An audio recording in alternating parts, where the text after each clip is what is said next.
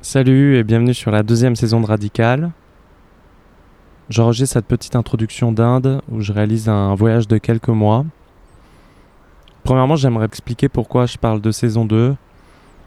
En fait, dans la première saison, je me suis beaucoup focalisé sur le changement de vie, ce que faisait l'invité avant, toute la période de transition et notamment des forces qui nous retiennent dans, dans notre ancienne vie. Alors que cette saison 2, elle parlera plus de comment soutenir le changement.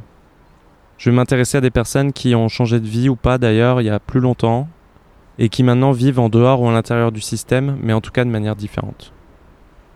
Cette saison 2, elle va commencer de manière un petit peu particulière parce qu'elle commence avec une série. Une série avec un sujet précis qui est Auroville.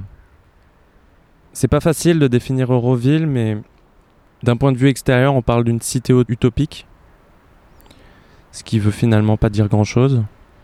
Moi, je dirais plutôt que c'est un laboratoire d'expérimentation autour de l'agriculture, des énergies, de l'éducation et surtout de la vie en communauté. Cette communauté, elle a été créée en 1968 par une Française qu'on appelle la mère et qui était la compagne spirituelle d'un mystique indien de Pondichéry du nom de Sri Aurobindo, qui a été popularisé dans le monde occidental pour son yoga intégral. Je suis arrivé un peu par hasard à Auroville. C'est Damien que j'ai interviewé dans la saison 1 qui m'en avait parlé. Et en descendant la côte est de l'Inde, je me suis rendu compte que j'étais juste à côté. Du coup, j'y suis allé pour 5 jours au début, puis 2 semaines, et finalement j'ai étendu mon séjour à 3 semaines, tellement j'avais l'impression d'apprendre tous les jours. Au final, j'ai réalisé 8 interviews, je pense pas que je vais tout publier parce que ce serait un petit peu long.